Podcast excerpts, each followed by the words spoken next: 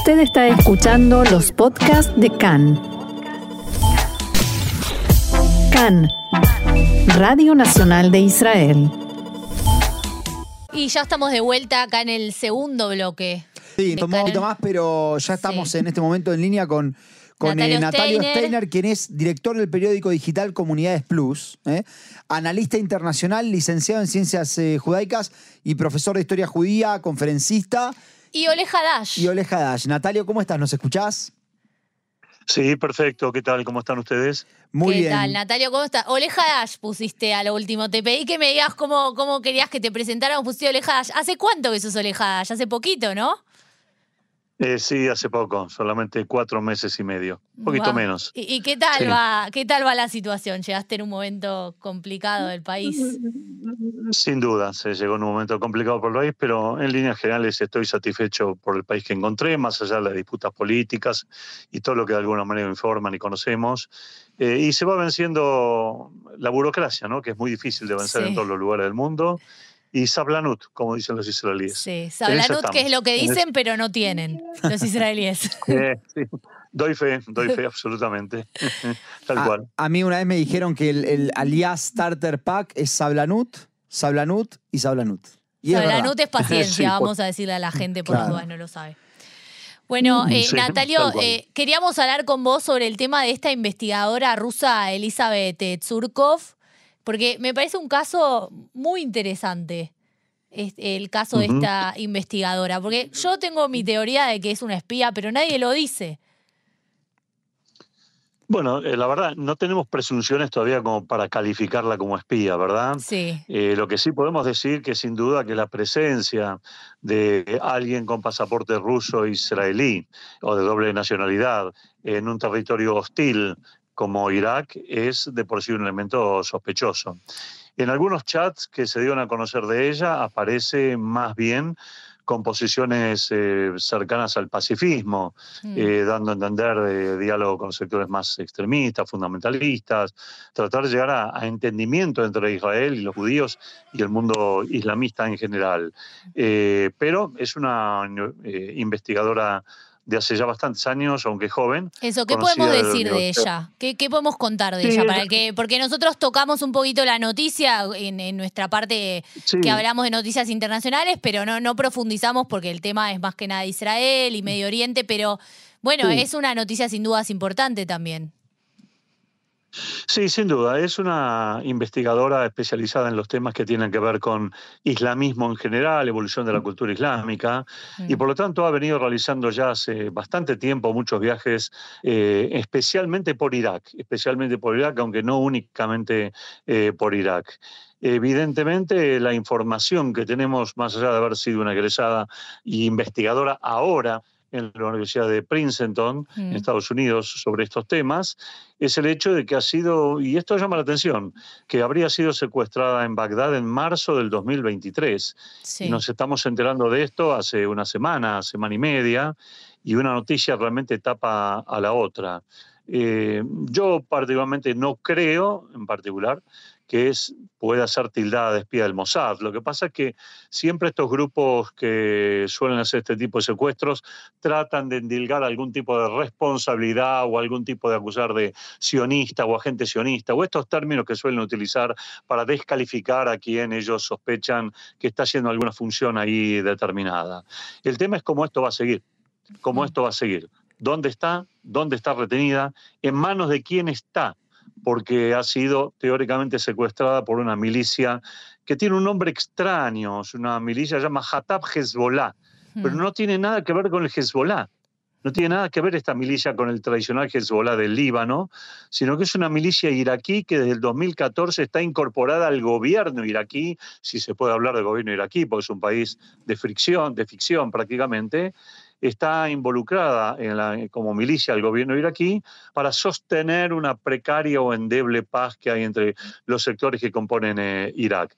Pero eh, esta milicia está claramente orientada y direccionada por Irán, es una de las tantas este, milicias que los iraníes han armado para eh, ocupar eh, zonas de Irak, extenderse por Siria y tratar de generar esos frentes alternativos que conocemos contra el Estado de Israel.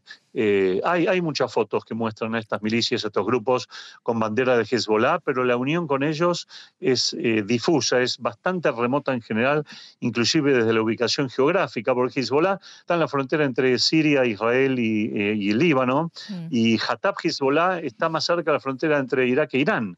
O sea, hay una diferencia kilométrica bastante, bastante importante. Ahora, vos sabés que eh, a mí esto me hace recordar, salvando las enormes distancias, eh, me hace recordar mucho el, secuestro del piloto israelí Ron Arad en el año 1986 en el Líbano, cuando cayó su avión en el Líbano, mm. y fue pasado de una milicia a otra hasta que terminó en manos de Irán y donde lamentablemente desapareció. No se pudo hacer más nada eh, por él.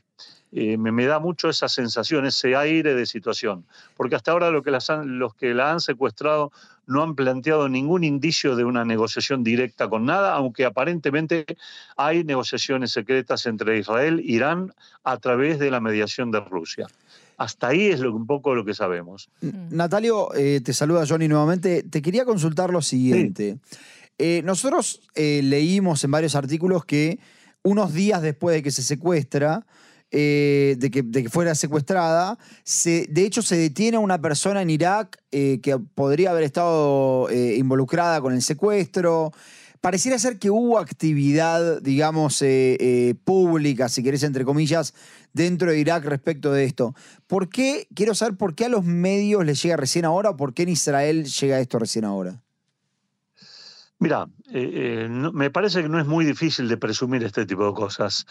Nosotros todos sabemos o imaginamos, creemos o pensamos, o estamos casi seguros, de que independientemente de las noticias que leemos, nos informamos y nos orientamos, hay un mundo subterráneo al cual no podemos acceder.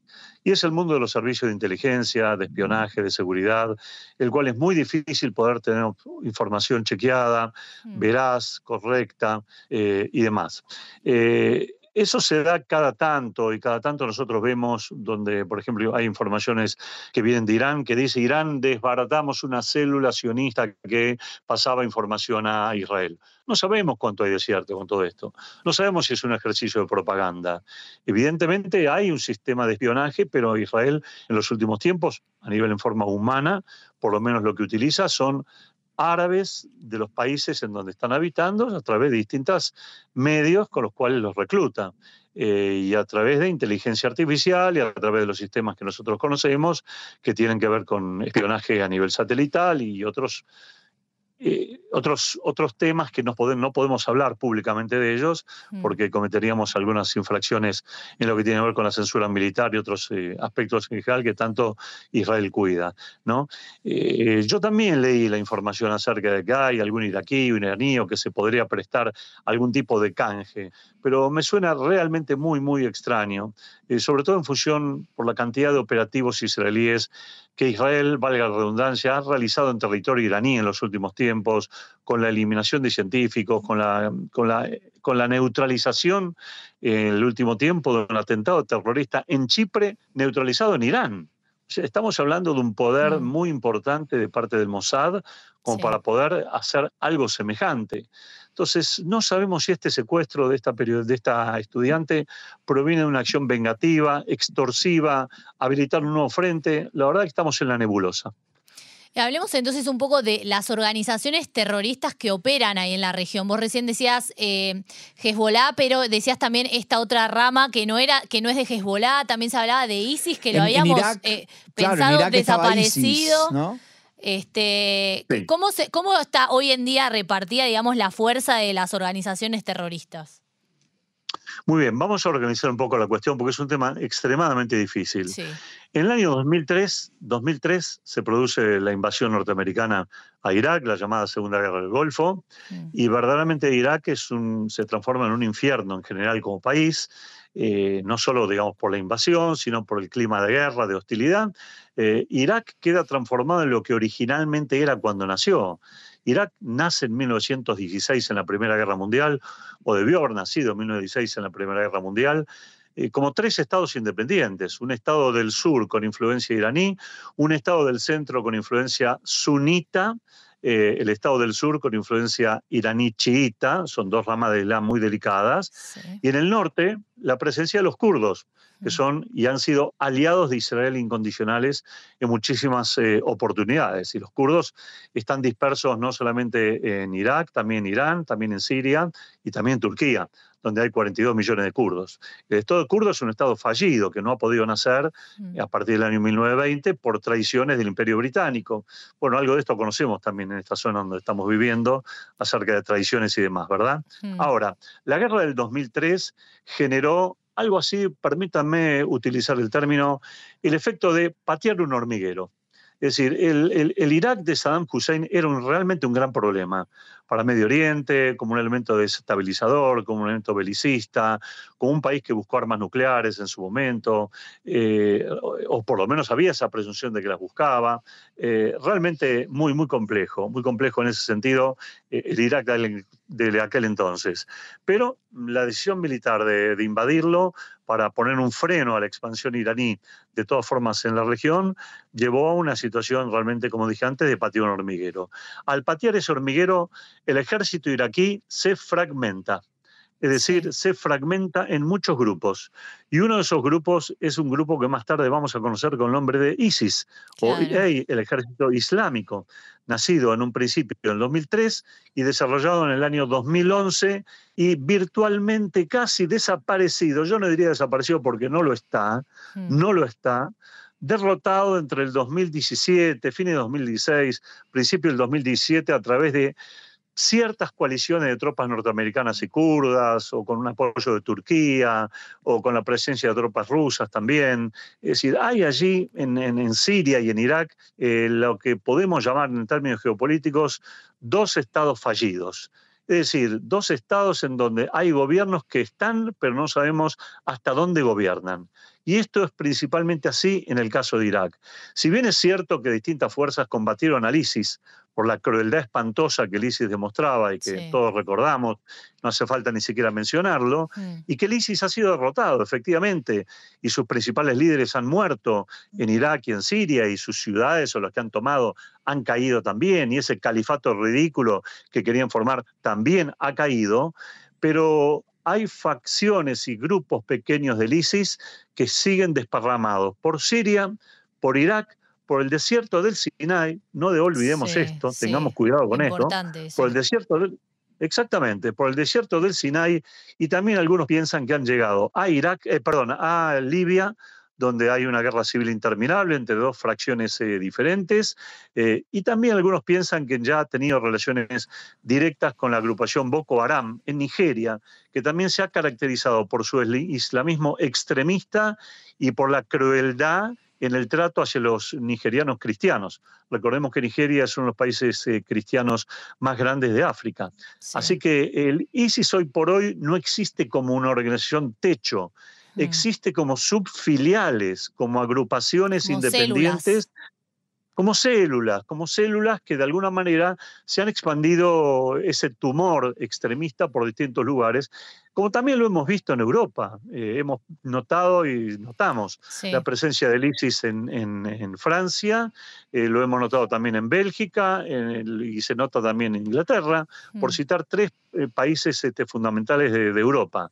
De manera tal que eso es lo que hace que el ISIS también sea una organización muy difícil de combatir, porque es una organización fantasmal, es una mm. organización que no existe, pero tengamos en cuenta, cuidado, que le ha costado la vida a tres soldados israelíes hace poco tiempo atrás, todos lo recordamos, dos soldados y una soldada, una mujer, mm. ¿sí? en la frontera con Egipto, en condiciones muy, muy adversas, muy difíciles y con falencias de seguridad por parte de Israel muy, muy notables. Mm. El soldado egipcio que lamentablemente asesinó a los soldados israelíes estaba vinculado a células del ISIS, o por lo menos tenía una identificación importante con el ISIS, que lleva adelante fenómenos de reclutamiento aún todavía hoy a través de redes sociales. Ahora, eh, eh, a esto justamente quería ir, ¿no? Eh, ¿Cuál es la situación de estos grupos que conocemos en los países vecinos y cómo afecta esto a la situación de la región digamos, en general, pero también a, la situación en Israel en particular, porque lo que nosotros escuchamos más que nada es de las organizaciones terroristas que este, están en Gaza, en Judea y Samaria, y que, nos atacan a nosotros. Eh, ¿Tenemos, eh, hay cierta influencia sobre Israel en particular de estas organizaciones? No, el ISIS ha querido penetrar a Israel y de hecho en los momentos de mayor fuerza del ISIS han logrado reclutar a palestinos y árabes israelíes que viajaron a Siria y viajaron a Irak también vía Turquía u otras vías y hmm. se incorporaron al ISIS. Eh, algunos después fueron devueltos a Israel, están aún encarcelados o han sido investigados eh, o lo que fuere. El ISIS, aunque parezca mentira, ha tenido también una presencia menor, menor en la franja de Gaza. Eh, ¿Por qué digo una presencia menor? Porque el Hamas, que es, sunita, es un rival del ISIS, que es chiita. No nos olvidemos, mm. eh, eh, perdón, el ISIS es sunita, pero no nos olvidemos esencialmente que el Hamas es una organización que si bien es sunita, al igual que la yihad islámica, ambos son con, de raíz chiita y el ISIS es de raíz sunita. Y esto en el mundo árabe musulmán es un choque muy importante de escalas. El Hamas no va a permitir que le disputen el poder en la franja de Gaza, ni la yihad, y mucho menos el ISIS. El ISIS en la franja de Gaza está prácticamente desaparecido, algunos de sus miembros están encarcelados, otros no se sabe qué es lo que ha pasado, otros han fugado del desierto de Egipto, donde han intentado e intentan hasta el día de hoy establecer algún tipo de califato, ese califato que ha fracasado en Irak y en Siria, lo intentan establecer en el desierto del Sinaí. Eh, hace algunos años han tenido ciertos éxitos luchando contra el ejército egipcio. Ahora, entre la colaboración del ejército egipcio y la colaboración de seguridad de parte de Israel, aparece esta agrupación como prácticamente neutralizada o en un segundo plano sin grandes influencias sobre el acontecer cotidiano de Israel, ni sobre la lucha que Israel lleva a cabo cotidianamente contra los grupos terroristas que mencionaste. Bueno, Natalio, eh, nos estamos quedando sin tiempo del programa, pero quiero que invites, por favor, a la gente a el evento en conmemoración al atentado de la AMIA, eh, de la mutual eh, israelita argentina.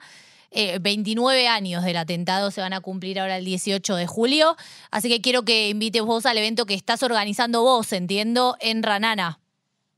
Bueno, estoy organizando yo con un grupo de argentinos que nos dimos a llamar Amigos Latinos de Ranana. Somos muy pocos, pero tenemos mucha energía para hacerlo. Y queremos hacer, y vamos a hacerlo en Ranana, el próximo martes 18 eh, a las 18 horas. Queremos puntualmente hacer un, un acto conmemorativo para no pasar por alto el atentado extremista que sufrió la Argentina, nuestro país, hace 29 años atrás, ni más ni menos. El acto se va a desarrollar en el Museo de Ranana, en la calle Golom 6. Golom 6, el lugar es muy conocido, muy cerca de la calle Ajusa. Están invitados todos a participar. Efectivamente, efectivamente, están todos invitados a participar. Del acto va a hablar el intendente de Ranana, Jaime Broide. También lo va a hacer Leona Miras, que es un muy ah, conocido. Estuvo acá en el programa, estuvo acá en el programa hace dos días. Hace dos días, bueno, entonces no hace falta ni de referencia, ¿no?